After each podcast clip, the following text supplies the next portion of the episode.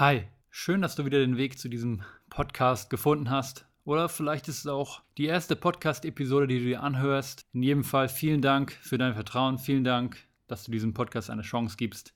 Dieses Mal gibt es gar nicht so viel anzukündigen, eigentlich nur das Übliche. Wenn euch die Episode gefallen hat, dann teilt sie gerne mit Freunden und Familie oder teilt sie auf euren Social-Media-Plattformen. Empfehlt mich gerne weiter. Lasst mir immer gerne Feedback da oder wenn ihr selber auf dem Podcast mal sprechen möchtet oder jemanden kennt, der ein guter Gesprächspartner wäre, dann lasst mir gerne eine Nachricht da und wir können schauen, was sich in der Zukunft ergibt. Kurz zur heutigen Folge. Also ich muss sagen, diese Folge, ich habe sie gerade nochmal mir angehört und es ist definitiv einer meiner Lieblingsfolgen bisher. Super unterhaltsam teilweise, sehr angenehmes, fließendes Gespräch. Und ja, es hat super Spaß gemacht und ich möchte Katha definitiv nochmal wieder zurückholen auf den Podcast. Also seid gespannt, über was wir so geredet haben. Aber ich will jetzt auch gar nicht so lange quatschen. Wir starten einfach direkt. Viel Spaß bei Folge 5 vom Ehrliche Worte Podcast.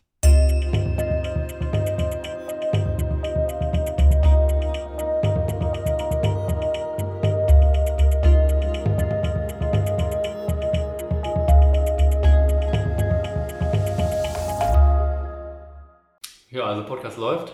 Mikrofon läuft. einen Anfang finden. Wir, wir starten heute mal ein bisschen anders. Wir hatten nämlich gerade schon uns gut unterhalten. Ich sitze hier mit Katharina, Katharina Wandrowski. Katha. Bitte, bitte immer Katha. Über sie werden wir sicherlich im Laufe des Podcasts noch mehr erfahren, aber wir hatten uns gerade über Fasten unterhalten. Was ich davon halte, ob ich es schon mal gemacht habe. Und ich habe einmal für ein Jahr, zu einem Zeitpunkt in meinem Leben, äh, Intermittent Fasting gemacht. Das ist so meine Erfahrung. Und ich fand es eigentlich ganz gut an sich. Also ich habe mich gut gefühlt und ich fand es super entspannt, dass ich morgens mich nicht so ums Frühstück kümmern musstest. Genau, also ich bin aufgestanden und dachte mir so, oh, jetzt kann ich entspannt zur Uni, kein Frühstück vorbereiten und dann, wenn ich von der Uni zurückkomme, das war heute dann so die Zeit, 12 Uhr. Aber war es da bei dir schon so, dass sich quasi dein Magen selber aufgegessen hat? Aufgegessen? Also kennst du das nicht, dieses Gefühl, oder diese totale Leere. also, also ja klar. Diese totale Leere, das klingt echt so nihilistisch. Kennst du es nicht? In deiner Tiefe in deiner Seele, diese totale Leere. Also man gewöhnt sich dran. Die erste Zeit ist es anstrengend, aber sobald du diesen Rhythmus drin hast, ne, der Körper kann sich an alles gewöhnen. Das ist ja. das Besondere an unserem Körper, kann sich echt an alles gewöhnen. Dann hast du dann auch keinen Hunger mehr irgendwie. Und ja, dann habe ich um 12 fett gefrühstückt, dann irgendwie um bis 20 Uhr. Ich habe halt dieses 12 bis 20 Uhr gemacht und dann ja. 16 Stunden gefastet. Das ging dann. Für mich war es, weil ich zu der Zeit auch ja, Sport studiert habe noch, äh, relativ anstrengend, aber trotzdem so viel zu essen, weil ich halt irgendwie als Veganer hast du ja eh einen höheren Bedarf, dann als Sportler, dann ich allgemein habe auch einen generell einen höheren Energiebedarf irgendwie, schnellen Stoffwechsel. Deswegen ich musste immer super viel essen in einem relativ kleinen Fenster und das wurde irgendwann so anstrengend. Und ich habe dann tatsächlich auch abgenommen, was ich nicht wollte. So. Ja, für wie lange hast du es gemacht und wie bist du darauf gekommen? Also, oder warum wolltest du es überhaupt ausprobieren? Ich wollte es ausprobieren, weil ich an sich alles immer ausprobiere. Also alles, was irgendwie gut für dich sein soll und irgendwie auch in meiner Logik Sinn ergibt, probiere ich aus.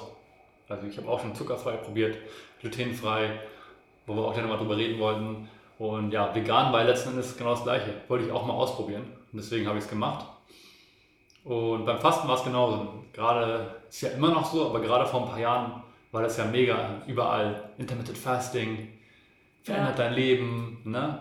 krass gegen alle Krankheiten. So, man sagt ja halt, wenn man fastet, dann isst der Körper quasi diese ne, schlechten Zellen auf. Das ist ja so ein bisschen auch der Gedanke.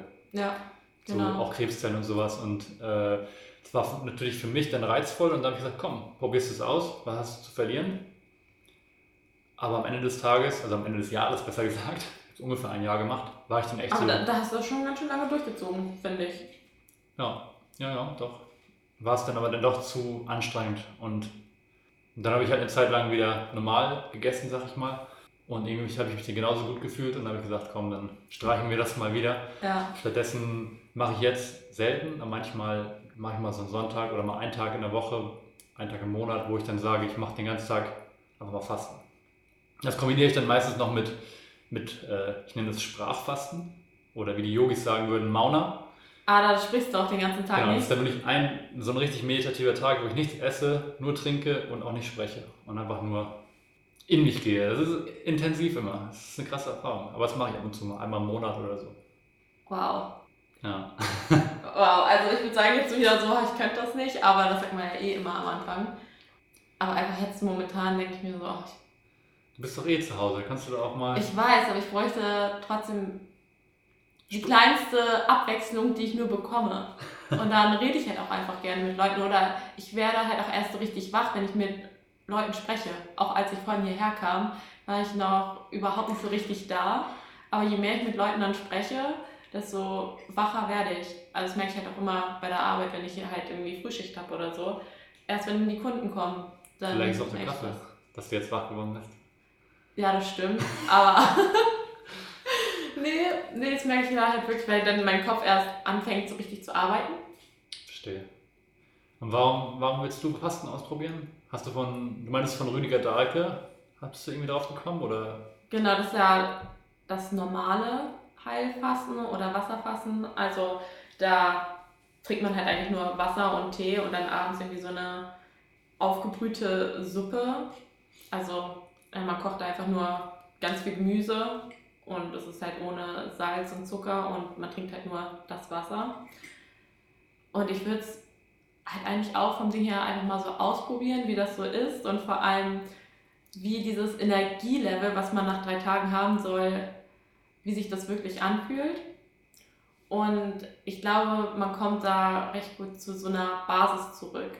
Also gerade jetzt, das ist halt wirklich in der Corona-Zeit, hatte ich dir schon erzählt, äh, ich stehe auf und ja, mein Highlight ist halt dann zu frühstücken. und dann ist man halt wirklich die ganze Zeit so äh, Richtung, okay, äh, was könnte man so als nächstes essen, aber man isst nicht wirklich. Ja, es ist, halt, es ist wirklich schrecklich. Oder halt, was macht man jetzt den Tag über? Also bei mir ist es halt sowieso gerade so, ähm, ich mache halt ein duales Studium. Ich arbeite eigentlich Vollzeit und mein Studium ist eher wie so eine Art Fernstudium, wo ich dann halt drei bis vier Präsenztage im Monat habe. Und da wird das dann halt alles noch zusammengefasst und dann wird halt auch gleich die Klausur geschrieben. Aber jetzt findet selbst das halt alles online statt.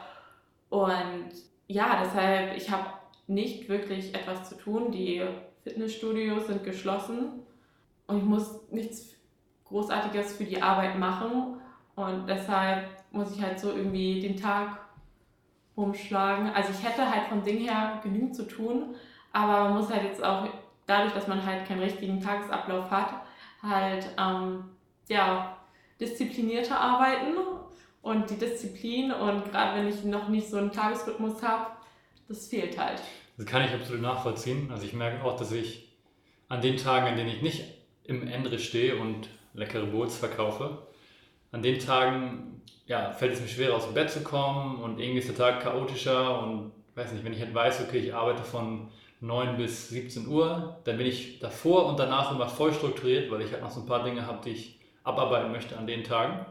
Aber an meinen freien Tagen ist dann echt so, oh, entspannter aufstehen, noch ein bisschen im Bett bleiben, was ja an sich nichts Schlimmes ist. Also ich finde, man muss echt wegkommen von dieser Idee, dass man immer produktiv sein muss. Ja. Weil das ist so ein Ding, wonach ich die letzten Jahre auf jeden Fall gelebt habe. So von wegen, okay, ich muss immer produktiv sein, sonst ist der Tag vergeudet so ein bisschen. Aber ja, so eine Balance finden kann sich nicht schaden, ne? dass man sagt, okay, heute ist Sonntag, heute ist es in Ordnung, wenn ich mal chill so ein bisschen mehr, aber dann habe ich auch ein paar Dinge zu erledigen, sei es jetzt einen Podcast zu schneiden oder sei es einfach nur ein, einkaufen zu gehen, irgendwie einen Arzttermin machen, etc., etc., dass man solche Dinge dann trotzdem an seinen freien Tagen, in Anführungsstrichen, ja, strukturiert abarbeitet. Ja. Und das ist, also ich glaube, jetzt momentan haben sowieso recht viele dieses Problem, nur dass viele auch noch ähm, natürlich arbeiten müssen. Aber mir ist halt wirklich momentan, man kann so den Tag hineinleben und man hat eigentlich vom Ding her, hätte man jetzt die Zeit, um wirklich so seine Pläne und Träume umzusetzen, die man online machen könnte oder eben von zu Hause aus. Aber ja, also wenn man weiß, man hat keinen Abgabetermin quasi, dann äh, kann man sich da auch ordentlich Zeit lassen und dann ist plötzlich der Tag vorbei. Und man glaubt echt nicht, wie schnell diese Tage vorbeigehen. Und immer wieder ist es plötzlich doch schon wieder Wochenende und man wundert sich, wundert sich wirklich, wo die Woche geblieben ist. Ja, aber genau, wir waren beim Thema Fasten. Ne? Ja, was erhoffst du dir denn eigentlich ich aus möchte, genau, dieser Fastengeschichte? Ich möchte eigentlich einfach mal wieder so dieses Hungergefühl auch wieder haben und ein Sättigungsgefühl. Und dadurch soll sich das, also beim Fasten soll ähm, sich halt der Körper wieder so einpendeln und es ist halt anscheinend richtig gut für die Haut. Und ich finde, also ich tue für meine Haut eigentlich am liebsten, würde ich da alles Mögliche immer mal so ausprobieren. Also ich habe so leichte Rosacea, deshalb, ähm, ja, da soll das auch ganz gut sein. Und generell eigentlich einfach mal das gucken, wie es so ist. Und dann, weil ich ja später ja auch in diesem Gesundheitsbereich arbeiten werde, muss ich ja auch dasselbe mal gemacht haben, was ich auch dann verkaufen wollen würde. Ja. Ja, du hast gerade schon so ein bisschen erwähnt, deine Träume. Äh, da können wir im Laufe des Podcasts nochmal drauf eingehen. Aber vielleicht wollen wir auch mal ein paar Schritte zurückgehen und äh, ja, Katharina. Oh Gott, jetzt habe ich schon wieder Katharina gesagt. Ja, ganz schlimm. Sorry. Sorry. Katha. Katha. War nämlich bei Germany's Next Topmodel. Next Topmodel. Ich hoffe, es ist ein Thema, über das du noch gerne redest oder ob du schon sagst, okay, ich habe da jetzt schon so häufig drüber geredet und jeder fragt mich darauf aus oder jeder reduziert mich darauf. Ich hoffe, das ist nicht der Fall. Aber nee. ich also ich spreche eigentlich ganz gerne darüber, weil es war halt einfach eine richtig coole Zeit. Ich kann mir immer noch, also ich kann mir halt gar nicht mehr so richtig vorstellen, dass ich überhaupt jemals da war. Ja. Aber Willst du vielleicht. Ja, und solange es nicht die erste Frage ist. Ich finde es halt sehr unangenehm, wenn das wirklich immer die erste Frage ist, weil wenn Leute so sagen, so, oh, ich habe gehört, du warst bei Topmodel, ich muss sagen, dann sind sie meistens schon bei mir so durch. An, an sich würde ich mich auch gar nicht so lange darauf aufhängen an der Frage, oder, sondern auch über andere Dinge auch quatschen. Habe ich jetzt gerade gestoppt? nee, nee, alles gut, alles gut. Aber mich interessiert tatsächlich so, so deine Kurzfassung, also so eine Kurzfassung der ganzen Geschichte. Wann warst du da und ja, genau, du hast schon gesagt, es war eine gute Erfahrung ja, vielleicht so mal ganz kurz, ganz kurzen Rückblick einfach mal, was sich damals auch vielleicht dazu motiviert hat, da hinzugehen oder wer und wie es denn letztendlich für dich ausgegangen ist. Ich könnte darüber so viel reden und kann ich auch. Und das ist jetzt die, die Chance, einmal die wichtigsten Punkte rauszuarbeiten und zu sagen, okay, das und das und das. Okay, ich probiere es. Also ich war 2014, 2015 waren die Dreharbeiten, also 2015 wurde es ausgestrahlt ich wurde dort Viertplatzierte und bin da überhaupt hingegangen, weil ich halt das normale Model-Business vorher kennenlernen durfte. Und es gefällt mir vom Ding her auch super gut. Also ich mag es halt einfach gerne vor der Kamera zu stehen. Mir ist da aber auch aufgefallen, dass es wirklich sehr, sehr einsam ist und dass es dann für mich so im Ganzen doch ein bisschen zu stumpf ist. Also man ist halt wirklich eher so die Kleiderpuppe und ja, man steht da und man hat immer die Klamotten, also man hat immer die Kleidung an für 30 Sekunden, die Fotos werden gemacht und dann nächstes, also oder nächstes Outfit. Oder, und der Tag ist halt immer gleich, man stellt sich immer so unglaublich abwechslungsreich vor, ist es aber gar nicht. Generell als Model jetzt, nicht nur bei. Achso, ja, genau. Erstmal halt, das ist jetzt erstmal nur so Generell, ja. das normale Modelleben. Und dann halt auch mit den vielen Reisen ist zwar immer schön und gut, aber dann ist man meistens in seinem Apartment. Mal hat man coole Modelkolleginnen da, mit denen man sich gut versteht und mit denen man da halt auch ja, die gerne die Stadt erkundet, aber manchmal ist es halt auch nicht so. Viele sind da halt auch eher so Einzelgänger. Also es kommt halt immer drauf Große an. Große Konkurrenz, ne? Ja, also ich hatte halt noch nie so richtig dieses Konkurrenzdenken dabei, halt auch nicht bei Topmodel, weil ich dachte mir so, ich mache mir eine gute Zeit. Aber ich wusste halt auch, dass ich auch ohne das Geld so über die Runden. Ich dachte halt so, ja gut, wenn es nichts wird, dann wird es es halt nichts. Also ich habe es halt einfach nur eher so aus Spaß gemacht. Mhm. Also trotz, ich war trotzdem immer diszipliniert, was das angeht. Also ich war trotzdem immer überpünktlich und so. Aber ja. Und dann, als ich dann halt auch mal in Mailand, Paris und London war ich da unterwegs. Und ich hatte aber trotzdem immer so in Gedanken, dass ich eigentlich doch schon mal nochmal noch zu Topmodel wollte, weil so kam ich, glaube ich, sowieso erstmal auf die Idee Modeln und halt noch mit Schauspielerei so ein bisschen gebündelt und da hatte ich noch ein Casting. Das wird jetzt wieder ein bisschen zu lang. ähm, ja, hatte ich das immer so im Hinterkopf. Meine Agentur war davon überhaupt nicht begeistert. Und dann habe ich das halt irgendwann auf eigene Faust halt trotzdem gemacht. Und ja, lief für mich halt auch rundum ganz gut. Außer halt, dass halt danach es wirklich so mit dem Modeln ähm, es schwieriger ist. Auf jeden Fall. Also Okay, weil krass. danach ist man so oder so, ich dachte, wenn ich da jetzt einen schlechten Charakter darbiete, dann ist quasi, ja, wie nennt man das? Der Drops gelutscht. Ja, aber dann, äh, dann hat man halt einfach, dann haben die halt schon eine Klischeevorstellung Hm. und wollen nicht mehr mit dir zusammenarbeiten. Und ich dachte halt einfach, ich wollte einfach mit Können dort überzeugen und auffallen. Das Problem ist halt einfach, da kann man nicht mit Können überzeugen, sondern einfach nur mit Drama. Und ich wurde halt einfach überhaupt nicht gezeigt, also super, super selten. Ich glaube, in den letzten äh, vier Folgen wurde ich ab und zu mal gezeigt. Also ich war halt auch die, die man dann vergessen hat, wenn man so diese.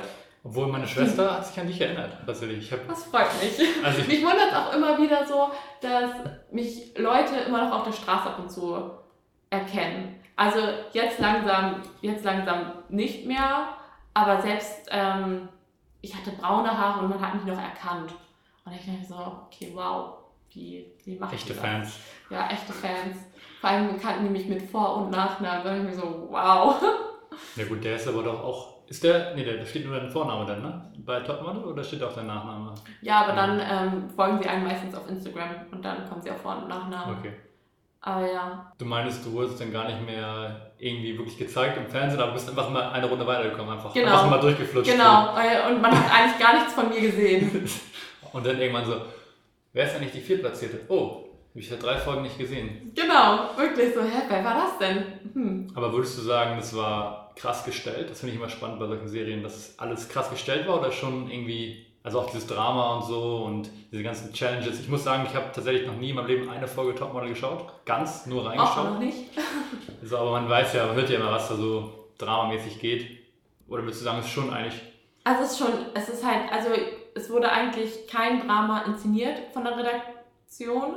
Es ist halt eher so, dass die Charakterzüge dort nochmal verstärkt dargestellt werden. Also ich muss ehrlich sagen, bei meiner, ähm, bei äh, meiner Staffel war das auf jeden Fall eigentlich nicht nötig. Ich war dort und ich habe mich wirklich gewundert, was es für Charaktere gibt. Also im Nachhinein ärgere ich mich auch selber darüber ab und zu, dass ich dort die ganze Zeit so mich schon irgendwie zurückgehalten habe. Beziehungsweise ich war, bin da halt relativ gleichgültig rangegangen. Ich mag halt keine Konflikte, aber so im Nachhinein ähm, bereue ich es ein bisschen. Vielleicht hättest du gewonnen, wenn du ein bisschen mehr Drama gemacht hättest. Ja, auf jeden Fall, auf jeden Fall. Auf jeden Fall gewonnen, klar. Oh Gott, bin ich selbst überzeugt von mir. Nein, Gesundes Selbstbewusstsein. Also ich, ich hätte auch, ich wäre auf jeden Fall öfter gezeigt geworden im Fernsehen. Aber es hat mich halt wirklich gewundert, was es für Charaktere gibt. Und dann dachte ich mir halt wirklich so, wow, es gibt solche Charaktere, gibt es halt auch wirklich nur im Fernsehen. Dachte ich immer. Und dann dachte ich mir so, ja Mensch, du bist ja auch gerade im Fernsehen. Äh, ja, also danach wurden wir halt aussortiert quasi, auch nach unserem Charakter. Okay. Ja, und Ja. bei mir, glaube ich, hatten auch die Redakteure gehofft, dass ich so ein bisschen zickiger und eingenommener bin von mir selber, weil ich bin damals halt quasi gerade frisch von der Fashion Week gekommen aus London und bin da halt gelaufen. Und die dachten so, ja, aber dann äh, bist du ja schon den ganzen Leuten viel voraus und das und das und das und das. Und dann haben sie mir halt versucht, so die Worte in den Mund zu legen. Und ich bin darauf halt nicht eingegangen. Und die meinten, ja, aber könntest du das bitte nochmal so sagen? Und dann war ich so, "Mm, nee, also ich habe doch gerade schon alles gesagt, wie ich es gesagt habe. Ab und zu, also ich konnte dem nicht immer entfliehen. Da gibt es halt auch ab und zu so Sätze, wo ich wirklich so dachte, so, oh Gott, ey, dass du da selber nicht drauf gekommen bist, dass die dir da wieder ein Wort ins Mund gelegt haben, äh, in den Mund gelegt haben. Aber gut.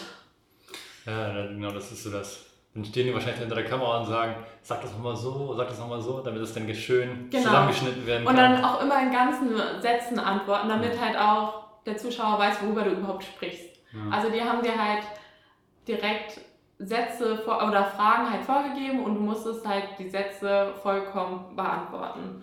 Und dann gibt es halt immer so zwei verschiedene, halt, ich gebe immer so das Beispiel, du sollst einmal sagen, was fandest du gut an dem Shooting und was fandest du schlecht an dem Shooting oder was hat dich dort genervt. Und dann musstest du halt beides sagen. Und dann wird natürlich nur das reingeschnitten, äh, reingeschnitten was dich genervt hat. Und dann kommt es halt wieder beim Zuschauer so an, so, boah, ey, also die hat aber auch überall was auszusetzen. War das eigentlich die Staffel mit, oh, das macht so Spaß hier? Nee, nee, nee, ich glaube, die war äh, zwei Staffeln vor mir. Okay, wäre ja. wär ein guter Zufall gewesen, auf jeden Fall. Ja. Kennst du das Meme oder? Klar. Memes bin ich. Äh, oder hier bei äh, Stefan Raab gab es die doch auch ganz, ganz lange. Mhm. Naja, doch, da kenne ich mich aus. Ja. Okay, äh, dann wollen wir das Thema auch gar nicht mehr allzu breit treten. Zwei abschließende Fragen habe ich dazu noch. Einmal, wie ist Heidi? Das ist die wichtigste Frage. Ja, das ist die allertypischste Frage auch. Das ist wirklich auch die aller, allererste. Wie ist Heidi? Ich weiß es nicht. Du hast sie nie gesehen? Ich habe sie gesehen, aber sie war halt da, als die Kameras da waren. Meistens waren die Kameras vorher da. Sie kam einmal rein, sie hat ihren Text gesagt und dann ging sie wieder. Dann haben die Kameraleute oder die Redakteure uns gefragt und das war's eigentlich. Also ich weiß halt nur einmal hatten wir Mittagspause und sie saß so ganz alleine da irgendwo. Da war sie auch noch mit Vito zusammen mhm. und mit dem hatte sie halt auch sehr viel Skype-Kontakt und da möchte man sie ja jetzt nicht stören, aber ich glaube, ich habe sowieso auch immer sehr viel Respekt vor solchen Persönlichkeiten, weil ich dann einfach nicht weiß, so, was sie über mich halt, also über mich denken, weil die sind ja schlussendlich sind sie ja die ganze Zeit in ihrer Rolle drin. Und deshalb hatte ich halt auch echt Respekt vor ihr. Vor allem auch noch, auch noch später, als ich mit Wolfgang gearbeitet habe. Also mit Wolfgang und seinem Team, also, oder er mit seinem Team kam ich super klar. Also da haben wir halt einfach so gesprochen wie wir jetzt. Aber bei Wolfgang selber, ich, also da dachte ich immer so, Gott, also was hat er für eine Meinung von mir, obwohl ich ja eigentlich wusste, dass er mich irgendwie toll fand. Also sonst hätte er nicht mit mir zusammengearbeitet noch im Nachhinein. Aber es war trotzdem immer noch so, also ich habe halt trotzdem noch immer sehr stark zu ihm hinaufgeschaut. Ja. Ich denke, bei solchen, ich sag mal jetzt Persönlichkeiten, es ist schon eine Kunst auf jeden Fall, die nicht auf so ein, so ein Pedestal zu stellen, dann nicht auf dieses hohe Ross, so sagt man das? Ja, also halt ja. so über sich zu stellen, sondern die Kunst ist natürlich dann zu sagen, okay, am Ende des Tages sind es auch noch Menschen, ja. ne, die halt vielleicht ein bisschen bekannter sind. Und ich glaube, wenn man das schafft, dann mit solchen Menschen auf Augenhöhe zu reden und vielleicht auch mit solchen Menschen über Dinge zu reden, zum Beispiel nicht unbedingt mit der Arbeit zu tun haben, sondern dass man einfach auch mal über, über Werte oder über Hobbys oder halt so ja, banale Dinge redet. Ich glaube, wenn man sowas schafft, dann kann man auch noch viel krasser mit solchen Leuten connecten. Ja, total. Weißt du, weil die Leute sind auch gewohnt, dass man, ja, dass man halt immer nur denen diese Rolle gibt, die sie halt leben. Und die sind eigentlich ganz glücklich, wenn, denn, wenn du jetzt mal wirklich mal zu Heidi gesetzt hättest und gesagt hättest, na, hat das Essen geschmeckt oder keine Ahnung. na, läuft nicht so gut mit deinem Macker? Das wäre was gewesen. Ja. Oh. Und nein, es gibt, oh, ob ich das jetzt so erzählen kann.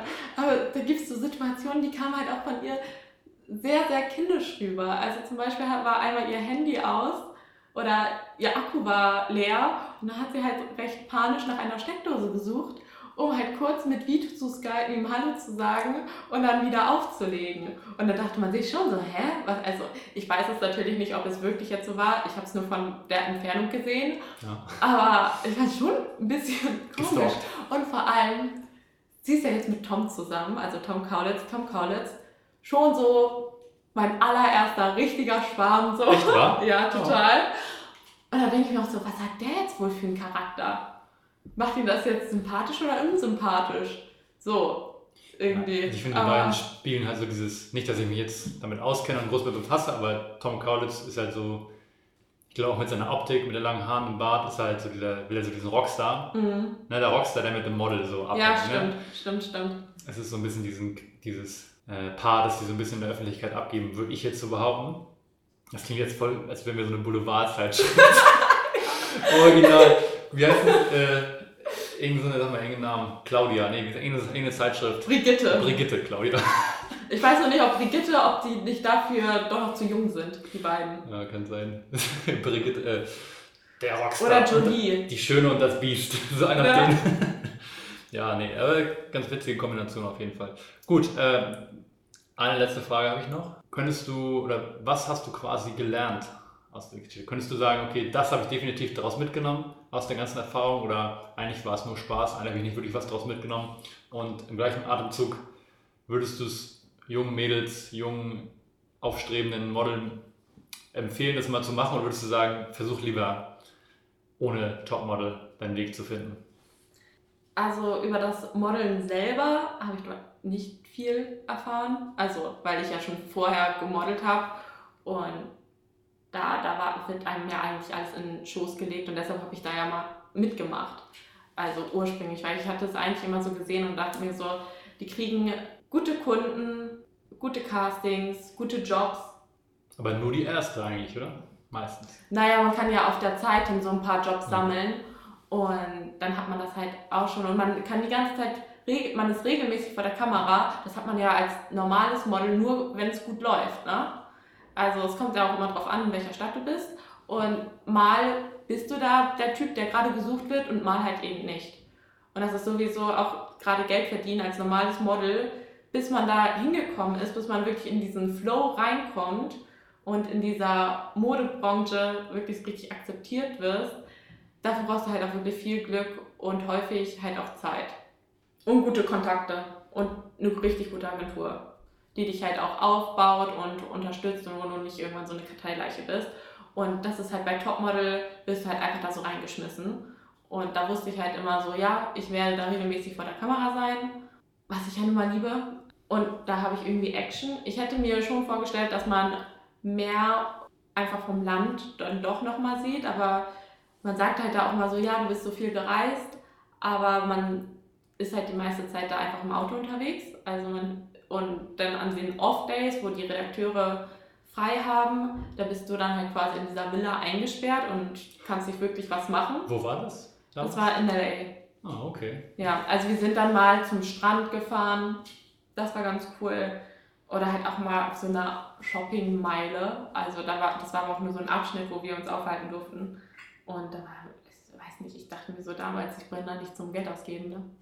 Also, ja. Aber eigentlich Geld bekommen, wenn man da mitmacht? Oder? Für die Jobs. Okay. Ja. Wo aber auch von Heidi, also Günther Klum, auch ganz, ganz viel Geld abzockt. Also ich glaube, ich habe von dem, was ich dort verdient habe, musste ich insgesamt dann doch, also mit Steuern rund um 80 Prozent wieder abgeben. Okay. Ja. Wie ist das eigentlich? Darfst du eigentlich so frei darüber reden oder du hast doch bestimmt so einen Vertrag unterschrieben? Ich meine, das ist schon ein paar Jahre her, das ist wahrscheinlich schon abgelaufen. Ja, ich hoffe. Aber sonst ist es ja. ich weiß es gar nicht. Bei also, solchen TV-Sendungen, dass man dann zwei, drei, vier Jahre, fünf Jahre Schweigepflicht hat danach. Ja, auf jeden Fall. Also wir durften nichts erzählen, als wir dann zu Hause waren. Also wir hatten schon ab und zu Pause dazwischen. Also zuerst, äh, ich glaube so Anfang November ging es los oder Ende Oktober bis Dezember, also bis so Mitte Dezember. Und dann hatten wir drei Wochen Winterpause, also Weihnachtspause. Und dann ging es, glaube ich, nochmal für eineinhalb Monate los und dann nochmal für ein paar Wochen immer. Also was ist deine, was ist dein, dein Top? Ach so, was ich, ach ja, ob ich es noch einmal anderen Leuten empfehlen ja, könnte. genau. Es kommt darauf an, was sie wirklich machen wollen da gibt es halt auch wieder so mehrere Ansichtspunkte. Wenn sie so richtig normales Model sein wollen, dann auf keinen Fall. Dann sollten sie sich lieber halt wirklich so mit 16 bei einer normalen oder mit 18, wenn sie halt fertig sind, eigentlich mit der Schule, bei einer normalen Modelagentur bewerben und die halt auch gut aufbauen kann. Dann, ähm, wenn man halt so Richtung Influencer gehen möchte, dann auf jeden Fall und das ist halt aber auch noch so eine Sache, weil ganz viele Modeljobs, deshalb sind Influencer auch so ein bisschen in der Modelbranche verpönt, werden halt leider einfach von Influencern jetzt eingenommen. Aber zu mir sagen halt auch ganz viele äh, Fotografen und Visagisten, man merkt halt einfach, dass Influencer keine Models sind. Also da gibt es dann auch nochmal so paar Unterscheidungen und also ich weiß halt einfach, dass sie halt lieber eigentlich mit Models zusammenarbeiten als mit Influencern, weil Influencer, die sind, also sie müssen auf sich bedacht sein, aber ja, und Models sind halt einfach nur Püppchen, die halt schon das irgendwie, ja, vermarkten, was halt nun mal halt auch diese Marke wirklich vermarkten möchte. Und das bei Influencern halt ja, es kommt immer drauf an, ob das dann auch wirklich so rüberkommt, wie es rüberkommen soll. Also quasi wenn dann Influencer gewählt werden als Model und keine professionellen Models, sag ich mal, Mhm. Dann sind diese Influencer auch einfach, das sind auch normale Menschen, die aber eine gute, Reich, gute Reichweite Genau, haben. Ne? Und deswegen genau. quasi automatisch noch mehr, Es ist halt für den Marketing-Aspekt ist es halt gut. ja, Auf jeden Fall, ja. okay, interessant. Gut, dann äh, wisst ihr was, wir belassen es jetzt mal dabei. Wenn ihr noch mehr Fragen zu dem Thema habt, schreibt es gerne entweder Ahnung, irgendwo in die Kommentare auf der Instagram-Page zu mir oder direkt zu Kata. Äh, Die wird ja überall verlinkt sein, wenn ihr da noch Fragen zu habt. Ansonsten, jetzt haben wir ihre Topmodel-Story. Doch etwas länger geworden. Also alles gut, wir, wir sind gut in der Zeit. Und äh, dann können wir uns mal wieder den spannenden Themen äh, zuwenden. Wie ihr vielleicht schon am Anfang jetzt mitbekommen habt, Katha ernährt sich auch vegan und sie interessiert sich auch sehr für gesunde Ernährung. Und wir hatten halt schon kurz das Thema Fasten mal angesprochen. Und, wir, und Katha hat mich tatsächlich off Mic, nenne ich es einfach mal, hat sie mich äh, gefragt, was ich eigentlich von glutenfrei halte. Und deswegen dachte ich, ich äh, beantworte es mal vor Mikrofon. Hast du eine Meinung zu glutenfrei oder wolltest du einfach komplett nur meine Meinung hören? Ich habe mich ja in den letzten Wochen sehr viel mit Rüdiger Dahlke befasst. Also habe ich sowieso schon, weil der ähm, hat ja auch Peace Food rausgebracht. Also das ist halt ein veganes Buch, also so eine Art Sachbuch über die Vor- und Na also eher die Vor- und oder eher nur die Nachteile über tierische Produkte und die Vorteile dementsprechend zu veganen Produkten, zur Gesundheit, zur Seele und ja, überhaupt für unseren Planeten.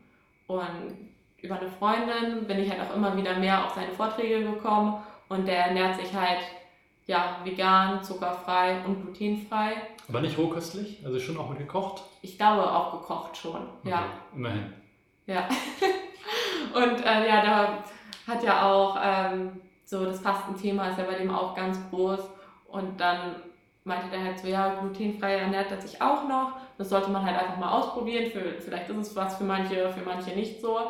Ähm, ihm hilft das halt einfach, irgendwie klare Gedanken zu haben. Und ja, deshalb wollte ich es halt auch mal ausprobieren. Ich glaube, ich habe so für drei Wochen gemacht und mir ist halt einfach aufgefallen, wie teuer glutenfrei einfach ist. Ne? Also man kann, also außer man ernährt sich halt wirklich nur von Kartoffeln, habe ich halt quasi auch. Richtige Deutsche. Ja, aber ich gebe halt leider keine, also ich bin halt, ich bin arme Studentin. Ich glaube sogar eigentlich vom Ding her noch ärmer. ähm, Von wegen reiches Model. ähm, da muss ich halt meine, also da gebe ich keine 3 Euro für Haferflocken aus. Das ist so, Haferflocken ist so für mich mit so das Beste. Also bei mir ist halt auch die Konsistenz mal voll wichtig. Ja, Haferflocken ist somit das günstigste. Und halt ja auch so Nudeln und Reis. Okay, Reis ist halt glutenfrei, aber da fehlen mir so ein bisschen die Nährstoffe. Also bei weißem Reis und brauner Reis bin ich nicht so. Also ist einmal auch wieder teurer natürlich. Und dann schmeckt es halt häufig irgendwie so nach ein bisschen nach Gummi, also von der Konsistenz her. Und bei Nudeln ist ja sowieso, die erstmal einmal glutenfrei bekommen und dann halt am besten noch Vollkorn. Schwierig. Okay, ja. ja. Du weißt, ja gut, dann hast du dich aber schon mehr damit befasst, als ich es gerade dachte. Und was du gerade von Rüdiger Dahlke gesagt hast, das ist eigentlich auch, das ist eigentlich ein guter, guter Ansatz, dass man sagt, dass man nicht sagt, jeder Mensch sollte glutenfrei leben, sondern man soll es mal ausprobieren. Wie schon auch beim Fasten am Anfang erwähnt, ist Ausprobieren immer das, ist immer der, das Wichtigste, weil es bringt dir nichts, wenn du dir 100 Erfahrungsberichte anguckst bei YouTube oder irgendwelche Blogs durchliest. Am Ende musst du gucken, wie es für dich funktioniert. Und ich denke, gerade Ernährung, habe ich jetzt über die Jahre gelernt, ist doch viel mehr ein subjektives Thema, als man denkt. Also man kann immer sagen, so und so und so ist die perfekte Ernährung, aber irgendwie ist dann doch jeder Mensch unterschiedlich. Und deswegen bin ich persönlich auch von dieser Meinung, dass vegan für alle Menschen die 100% ideale Ernährung ist, auch ein bisschen abgekommen. Ich habe das ein bisschen relativiert. Das musst du mir noch beibringen, ein bisschen bitte. Das, ja, ja ich habe das glaube ich auch schon, das habe ich in einem anderen Podcast, ich glaube im letzten, weiß ich jetzt gar nicht, ich habe es schon mal erwähnt, dass ich der Meinung bin, also ich, ich glaube, es ist unrealistisch, dass 100% aller Menschen, ich glaube, ich bin mir sicher, dass es unrealistisch ist, dass 100% aller Menschen auf dem unserem Planeten 100% vegan werden. Aber nicht gesundheitlich, oder? Also ich kann es mir halt auch nicht vorstellen. Vor allem gerade so in der Mongolei oder so, da wächst ja auch nicht viel. Das, Also- das kommt noch dazu. Also wir reden mal, reden wir mal mit, von der westlichen Welt. Okay. Aber das, wenn jetzt alle Menschen, alle Menschen in Anführungsstrichen, wie gesagt, auf 80 bis 90 Prozent plant-based gehen würden und sagen, okay, die 10 bis 20 Prozent lasse ich mir noch offen, wo ich mir High-Quality Animal Products, sorry für die Anglizismen, ich wollte weniger Anglizismen sagen, äh, aber manchmal ist es halt so, wenn man die dafür nutzt, dann, ist, dann wird dem Planeten schon viel mehr geholfen sein. Einfach. Ne? Viel mehr als wenn alle jetzt auf Krampf versuchen würden, 100% vegan zu werden, weil dann würden viel zu viele automatisch schon sagen, boah, nee, das ist too much, das könnte ich nicht. Ne? Aber Ja. viele können sich, glaube ich, darauf einigen zu sagen, okay, wir essen nur noch sonntags mal einen Fisch. Oder Ja. wir essen nur sonntags noch mal Eier aus dem eigenen Garten oder was auch immer. Von daher, ja, wie gesagt, habe ich da auf jeden Fall für alle, die, generell einfach alle, die sagen, okay, ich möchte mich in dem Bereich bessern. Für solche Leute habe ich mega Respekt und solche Leute möchte ich auch immer ermutigen, das weiterzumachen. Was ich, was mich ein bisschen, welche Leute ich gar nicht mag, in Anführungsstrichen, sind dann die Leute, die sich äh, mit der Thematik nicht beschäftigen wollen, die von vornherein sagen, nö, ich will mir jetzt nicht diese Videos und die Bücher und die ganzen Informationen geben, ist mir alles völlig egal, ich will in meiner kleinen Bubble leben. Ja, die finde ich ganz, ganz schlimm. Das finde ich halt okay, jetzt hat ein bisschen Offenheit. Und wenn du, dir dann mit wenn du dich dann mit der Thematik beschäftigt hast und du sagst trotzdem, but bacon though, weißt du, so, Bacon ist mein Baby, dann ist es so, weißt du, dann kann man dir auch nicht mehr helfen. Ja. Ja, also auf jeden Fall. Also ich finde so, okay, wenn es halt mal bei denen halt dann deren Bacon ist, so ist in Ordnung. Aber wenn es, ich finde es halt ganz schlimm, wenn die halt wirklich so überhaupt nicht irgendwie was versuchen zu verändern. Also sich gar keine Mühe geben und gar nicht so, also die halt einfach komplett egoistisch denken. Zu mir haben man auch schon so häufiger gesagt, so ja, ich bin froh, dass es so Menschen wie dich gibt. Dann kann ich halt noch mehr die Welt verunreinigen. Und ich denke mir so, ist das jetzt gerade wirklich dein Ernst? Ja, das ist halt, ich meine, das spricht natürlich auch für eine gewisse Intelligenz irgendwo. Wir wollen jetzt hier aber nicht irgendwie die Moralapostel machen. Äh, ja, das war so ein kleiner Rückblick. Wir gehen nochmal zum Thema glutenfrei. Also ich habe mich mit dem Thema auch schon viel beschäftigt und viele Perspektiven mir eingeholt und letzten Endes habe ich natürlich keine endgültige Lösung. Äh, meine Meinung dazu ist, ich glaube, wenn man Gluten in kleinen Mengen zu sich nimmt, dann ist es nicht so schlimm. Also die Rohköstler zum Beispiel, ich habe mich eine Zeit lang mit Rohkost beschäftigt, sind ja komplett 100% Anti-Gluten. Die sagen halt, das verklebt alles im, im Magen, im Darm. Im Darm, Und ja. dass dann auch Autoimmunkrankheiten entstehen können, Leaky Gut Syndrom und so weiter, dass das alles zusammenhängt. Ich glaube auch, wenn man exzessiv Gluten konsumiert, kann das auf lange Sicht sicherlich schä- schädlich sein. Vor allem auch so ohne Nährstoffe, also so weißes Mehl einfach. Genau, nur. Brötchen, die ganze nur ja, Weiß, ja, Weißbrot. Ja, das, genau, also dieses exzessive, sehr exzessive Gluten, wahrscheinlich auch dann in Form ja, durch Weizenprodukte noch mehr, weil Weizen ja auch, naja, so von allen Getreidesorten die unpopulärste ist, die populärste zu essen, Ja. aber vom Nährstoffgehalt die unpopulärste, sag ich Ja. ist. Auf der anderen Seite Leute wie Dr. Michael Greger, How Not to Die, ist ja einer der bekanntesten veganen Docs, Ärzte, der sagt halt, also Vollkornprodukte, aus zum Beispiel Dinkel, auch Vo- Weizenvollkorn, aber auch ja, Hafer natürlich, Urkorn, Einkorn, weißt du, solche Sachen, die haben einfach zu viel Nährstoffe und zu viel gute ja, Werte, Dass, man die halt auch man dann- ausgrenzen könnte, ne? dass man dann sagt, okay, lieber nehme ich das zu mir, habe da ein bisschen Gluten mit dabei, aber dafür habe ich diese ganzen anderen Nährstoffe. Also das, das gleicht sich so ein bisschen aus. Ja. Und das ist eigentlich so ein bisschen die Meinung, die ich auch vertrete. Bei mir ist es jetzt zufälligerweise, dass ich fast kein Gluten mehr konsumiere, einfach weil andere, meine Arbeit, wir auch fast kein Gluten nutzen, 95% glutenfrei. Und ich zu Hause nie Brot habe eigentlich. Also das Einzige, was Gluten enthält, wenn ich jetzt gerade in meine Küche schaue, ist tatsächlich die Haferflocken. Und Haferflocken haben verschwindend geringen Glutenanteil. Hm.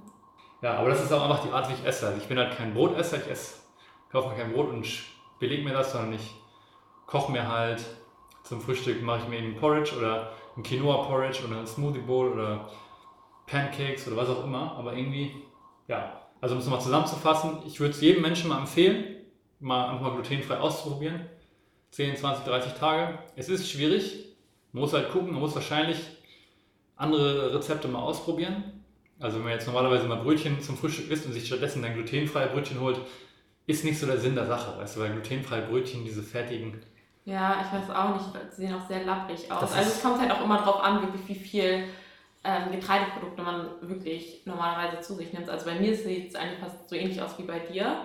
Bei mir sind es halt wirklich die Haferflocken, aber bei mir ist auch wirklich Haferflocken.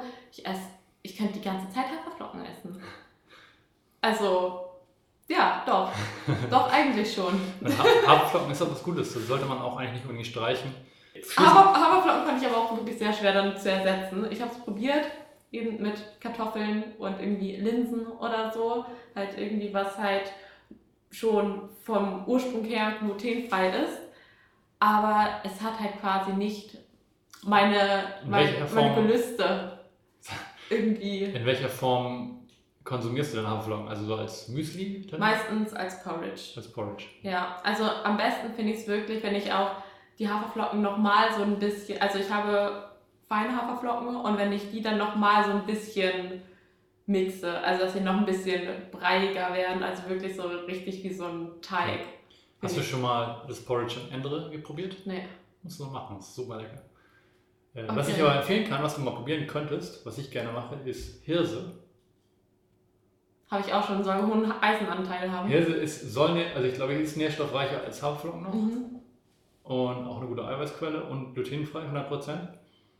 Was ich gerne mache, Hirse und Quinoa mixen. Ich mache dann so, Quinoa habe ich schon ausprobiert und es gibt mir so gar nichts. Ich finde, das ist noch schwächer als Reis, dass ich irgendwie ein volles Gefühl bekomme. ja, Quinoa ist leichter, das stimmt. Aber es ist halt auch eine Nährstoffbombe, perfekte Ja, Eiweißquelle. Reis ist halt, weißer Reis ist halt so, das Problem bei weißem Reis ist auch, dass da ja so Arsene drin sind. Ja, Ja, ne? Und das ist ja Arsene, so krebserregende Stoffe. Deswegen habe ich Reis auch runtergefahren. Ich habe eine Zeit lang extrem viel Reis gegessen. Habe ich ein bisschen runtergefahren. Wir sind hier richtig im, im Health Talk jetzt gerade. Ja, ich finde es halt auch immer so witzig, gerade so Leute, die sich überhaupt gar keine Gedanken so darüber machen. Zu, zu Hause. Reis darf ich jetzt auch nicht mehr essen? Fuck, Digga. Frustrierender Podcast. Ja. Also ich möchte jetzt, für alle, die jetzt genauso denken, ähm, erstmal ist, wenn du dich gut fühlst bei dem, was du isst, dann ist es schon mal, das ist schon mal was Gutes. Also wenn du dich nach dem Essen gut fühlst und nicht das Gefühl hast, du musst erstmal schlafen und du fühlst dich, als hätte dich gerade ein LKW überfahren, dann ist es schon gar nicht so schlecht, wie du isst.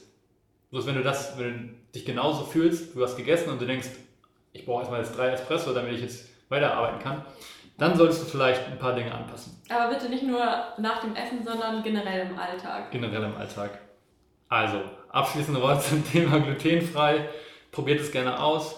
Ich glaube, allgemein kann es, schadet es niemandem, wenn man so ein bisschen seinen Gluten-Intake im Auge behält. Was man zum Beispiel easy machen kann, meine Katha glaube ich auch gerade schon, dass du halt einfach mal Linsennudeln oder Erbsennudeln oder Kichererbsennudeln dir kaufst statt normaler Nudeln und die einfach mal nimmst, wenn du mittags immer normalerweise Pasta isst. Ja, Das wäre so ein leichtes Ding.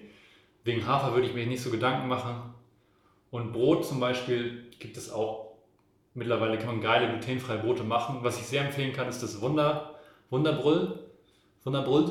Das ist, nee, Wunderbrüll spricht man gleich aus. Das ist dieses von Baukhof. aha. Dieses äh, glutenfrei. Das ist so eine blaue Tüte. Das ist so ein Mix. Das ist so ein Nuss-Haferflocken-Mix. Schleichwerbung. Ja. Diese Postkarte ist übrigens 100% werbefrei, aber wenn irgendwelche Sponsoren das hören, alle Anfragen an Mindful Dave bitte. Nein, also kann ich empfehlen, das ist nur eine persönliche Empfehlung. Wenn ich mir ein Brot kaufen würde, dann würde ich mir diese Brotmischung holen. Ja, und sowas halt auch einfach als Highlight sehen. Oder halt auch was Kuchen angeht. Also sowas esse ich halt auch wirklich nur, wenn ich bei meinen Eltern bin. Also Brot.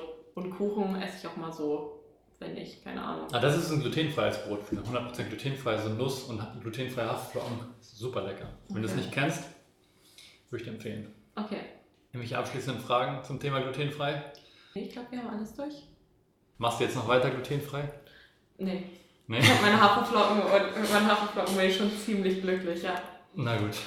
Ja, wie gesagt, wenn es dir damit gut geht, warum auch nicht. Vielleicht dann ne, später, wenn ich Geld habe und sowieso im Bioladen einkaufen kann, dann hole ich mir vielleicht auch die glutenfreien Haferflocken. Gute Überleitung. Du bist jetzt gerade, also ich weiß von dir, dass du so ein bisschen, so ein bisschen die Modelkarriere so ein bisschen an Nagel gehängt hast. Du hast, glaube ich, ab und zu nochmal, Ab und zu mache ich noch was, ja. machst du noch was? wenn Also- halt nochmal was reinkommt.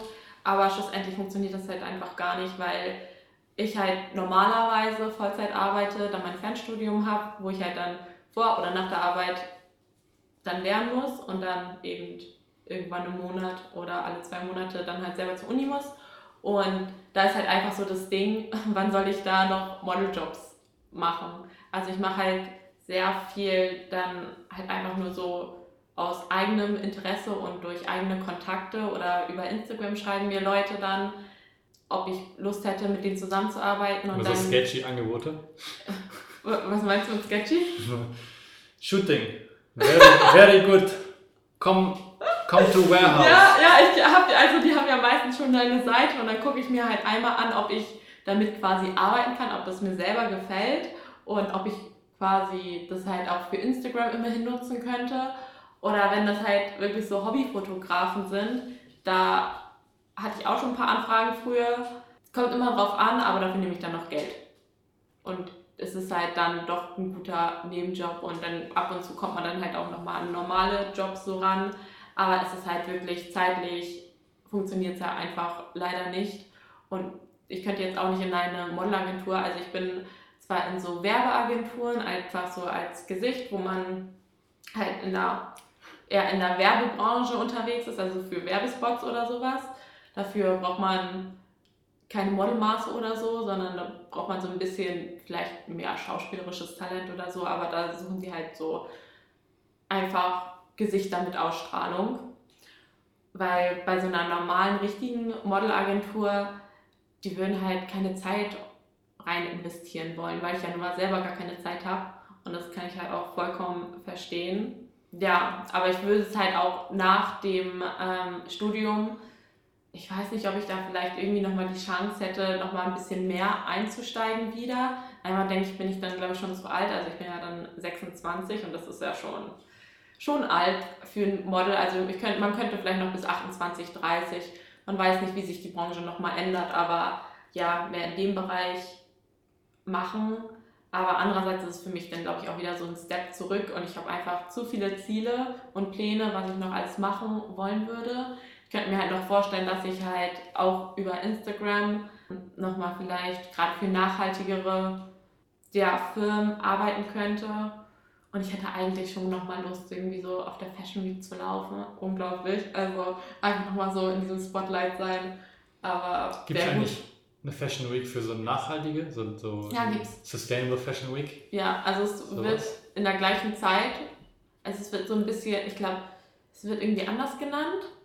Ähm, aber ich glaube, es wird in der gleichen Zeit wie die Berliner Fashion Week gemacht. Aber es ändert sich ja sowieso momentan irgendwie alles so in der Fashionbranche.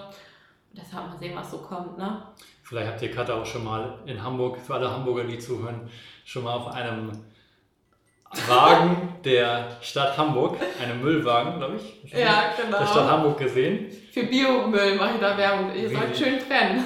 Wie sie euch anlächelt. Bitte trennen. Das Oh Gott, ich darf das jetzt, glaube ich, gar nicht sagen. Ich finde das Bild so schrecklich. Ich fand das so witzig, wie ich mal vor Ewigkeiten, da, da habe ich noch in Barmbek gewohnt, im Stadtpark unterwegs war und auf einmal lächelt mich, es war sogar schon an der Alster, ich glaube Wayne, äh, lächelt mich Katha an und ich dachte so, oh hi, das, äh, ja, das war auf jeden Fall eine witzige Erfahrung. Gut, dann, äh, du hast es gerade schon so ein bisschen angeschnitten, deine Träume, deine Vorstellungen, also du bist ja auch jetzt, jetzt gerade dein Studium dreht sich ja auch um, um Sport letzten Endes. Du, dich, äh, du interessierst dich für gesunde Ernährung. Was sind denn so deine, deine Pläne, von denen du gerade so sprichst, so ein bisschen für die Zukunft? Möchtest du die schon mit uns teilen oder deine Vision? Was könntest du dir vorstellen für die Zukunft? Welchen Impact möchtest du quasi so ein bisschen machen in den nächsten Jahren? Also erstmal zum Studium ähm, ich studiere halt Gesundheitsmanagement oder betriebliches Gesundheitsmanagement und da geht es hauptsächlich um ja, Sport, Ernährung und Stressbewältigung. Und ich arbeite halt als Personal Trainerin. Ich finde, das hört sich mal so krass an, aber es ist, es ist halt nicht so krass. ja, eben in einem IMS-Studio. Und danach möchte ich gerne einmal eine Yin-Yoga-Ausbildung anfangen. Dann die Yoga-Lehrer. Ja, ja, aber ja, du weißt ja, nur Yin-Yoga ist für mich irgendwie. Das ist ungewöhnlich. Also die meisten starten gerne eher erstmal mit Vinyasa oder so. Hatha. Ja, das Ding ist einfach bei Yin-Yoga, weil ich ja früher voltigiert habe und dort auch ähm, der Dehnung zum Programm gehörte, ich mag halt den Dehnungsschmerz ganz gerne. Und ich habe jetzt auch in meinem Studium halt gelernt, wie wichtig Dehnung ist und dass es halt einfach unterschätzt wird. Und deshalb finde ich halt die Art von Yoga ziemlich gut. Und ich mag ja auch so diesen Yoga-Lifestyle an sich ja total gerne. Und ich hoffe auch, dass ich da vielleicht auch noch Richtung Ayurveda so ein bisschen was lerne. Und das halt auch wirklich alles dann, dann auch irgendwie so verkörpere. Und mich dann später halt selbstständig machen kann wo ich dann quasi so Retreats anbieten kann. Also im Bereich dann Ernährung, also dann gerade so spezialisiert auf vegane Ernährung. Dafür möchte ich auch gerne nochmal einen Ernährungsberater dann machen, wenn ich dann nächstes Jahr vielleicht reise, so nebenbei mein veganer Ernährungsberater. Das ist auch so eine Art Online-Kurs. Dann, ähm, ja, eben die Yoga-Ausbildung und dann denke ich mal auch noch irgendwie so einen Sportteil brauche ich noch. Also Sport habe ich zwar jetzt auch in meinem Studium. Also ich habe halt so die ganzen Trainingslehren, dass daraus wirklich so ein richtiges Konzept äh, entsteht. Also ich könnte zwar für jeden jetzt so einen äh, Trainingsplan schreiben, aber da geht es halt auch sehr viel noch so Richtung Sport, Studio, Training, ist halt, also so Geräte, Training ist jetzt nicht so mein, sondern ich bin halt auch eher so äh, Körperkraft, ja, also mit dem Körpereigengewicht Training finde ich halt einfach insgesamt natürlicher und schöner, halt auch von dem ästhetischen Aspekt. Du möchtest quasi dann so ein bisschen dein eigenes Programm erstellen. Programm oder also auch so ein Gesundheits-Wellness-Zentrum so ein bisschen aufbauen. Sowas in die Richtung oder einfach eher so ein, idealerweise vielleicht sogar so ein Online-Programm, dass du dann sagen kannst, okay, ich kann vielleicht irgendwie ortsunabhängig arbeiten oder schon, dass du sagst, nee, ich will lieber irgendwie einen Standort haben? Aber ah, das ist bei mir halt auch sehr, sehr vielfältig. Also ich möchte eigentlich im Sommer in Deutschland arbeiten und im Winter, also so zwischen November und April gerne im Ausland. Also dass ich da dann bei schon so spirituelleren oder ja solchen Hotels oder Hotelanlagen, also nicht diese Standardhotels, sondern halt so da meine Retreats anbieten kann. Ja, doch, schon sowas in der Richtung. Und dann in Deutschland habe ich dann, also ich habe es halt so vor Augen, so wie so ein Loft, wo ich dann halt natürlich immer mit ganz hoch gegriffen. Oder vielleicht, obwohl, vielleicht fange ich dann sowas an, erstmal mit Tupperpartys quasi, nur mit, mit sowas halt. Und dann, wo ich dann halt so Gruppentrainings anbiete. Oder so. so Gruppenkurse und halt auch so Einzelcoaching und vielleicht könnte ich sowas halt auch irgendwann mal so online anbieten, ne? aber ich glaube, das ist so vielfältig. Also am Anfang werde ich ja wahrscheinlich eh anfangen, erstmal so einen Teilzeitjob zu haben, wo ich vielleicht auch erstmal in Betrieben sowas verkörpere und dann halt ja mit der anderen, also mit der anderen Teilzeit sozusagen meine Selbstständigkeit aufbaue und auch immer so Kontakte knüpfe und so. Aber es ist gut, wenn man schon irgendwie eine klare Vision hat und viele Leute trauen sich auch irgendwie nicht, ich sag mal jetzt groß zu denken. Also viele sind halt so, oh, ich will mal ein Loft haben, aber ja, will ich wahrscheinlich eh nie oder es ist zu hoch gegriffen. Es ist wichtig, dass man, glaube ich, sich so große Ziele setzt und dann, ich sage immer, setzt dir die Ziele, weiß, also man muss wissen, wo man hin will oder man sollte wissen ungefähr in die Richtung, in die man möchte, was man sich gerne vorstellt für die Zukunft. Und dann gleichzeitig muss man glücklich sein mit dem, was man hat. Was man jetzt gerade hat und dann diesen Weg zu haben, okay, ich arbeite jetzt diese Dinge so weiter und irgendwann komme ich dann an. Vielleicht ist es in einem Jahr, vielleicht ist es in fünf Jahren, ja. vielleicht ist es in zehn Jahren, vielleicht sieht es komplett anders aus, aber es ist egal, es muss nicht genau so sein oder genau so, sondern ich bin einfach ja, glücklich mit dem, wo ich jetzt bin und habe so eine generelle Richtung, wo ich hin will und Häufig ist es dann so, dass es halt ganz anders kommt, aber teilweise sogar besser ist als eigentlich ausgemalt. Ja, also ich kann mir auch sehr gut vorstellen, dass ich halt das mit mehreren Leuten auf jeden Fall zusammen mache.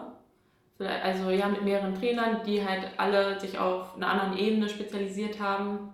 Schöne Vision. Äh, ich habe sicherlich auch irgendwie, also in meinen Zukunftsvorstellungen gibt es sicherlich Parallelen, würde ich sagen, dazu.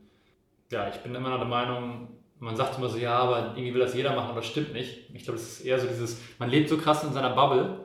Also für mich, ich empfinde das zumindest so, dass ich in dieser krassen Bubble lebe, wo alle irgendwie Yogis, äh, alle sind vegan, alle wissen, wie man sich gesund ernährt und alle wissen schon alles und alle wollen irgendwie so Retreats anbieten und man denkt sich dann so, ja, wie soll ich denn jetzt noch, ich soll das jetzt auch noch machen, ich soll jetzt noch einen Unterschied machen, aber es ist halt wirklich diese Bubble und es gibt so viele Menschen, die einfach noch sich zero mit diesen Themen befasst haben und denen sowas so helfen würde. Ja, man muss halt eigentlich einfach mal so auf die Straße gucken. Ja.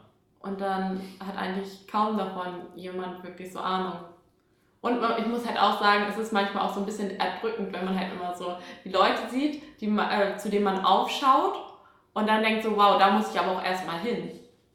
Und deshalb glaube ich, ist es auch nochmal ganz gut, auch vielleicht so vielschichtiger zu sein. Also zum Beispiel jetzt gerade bei dir, du hast ja jetzt den Podcast, du hast das Endre. ähm, und ja, halt glaube ich auch noch irgendwie noch viele andere Ideen. Und ich glaube, das ist so der beste Weg. Wie V-Gains, kennst du V-Gains? Ja, den Instagram. Achso, ja, ja, kenn ich. Da sagt ja auch immer, follow your highest excitement. Solange man irgendwo auch dann Dinge macht, die einem Spaß machen. Nicht alles im Leben macht Spaß immer. Manchmal muss nee. man durch einige Dinge durch. Nee, bis die Steuererklärung kommt. Also, solange man zum größten Teil seinem highest excitement, seiner, Gott, das versuche ich jetzt nicht zu übersetzen, seine, seinen Purpose und seiner Passion, das sind die ganzen Anglizismen, solange man dem folgt irgendwie, dann, ja, ich weiß nicht, dann, dann kommt man irgendwann irgendwo an, beziehungsweise diese Idee, dass man irgendwo ankommt, ist ja sowieso völlig überbewertet. Ne? Sobald du da angekommen bist, dann ist es leer an sich. Dann ja, ehrlich, ich finde, ankommen ist nicht gar nicht so gut.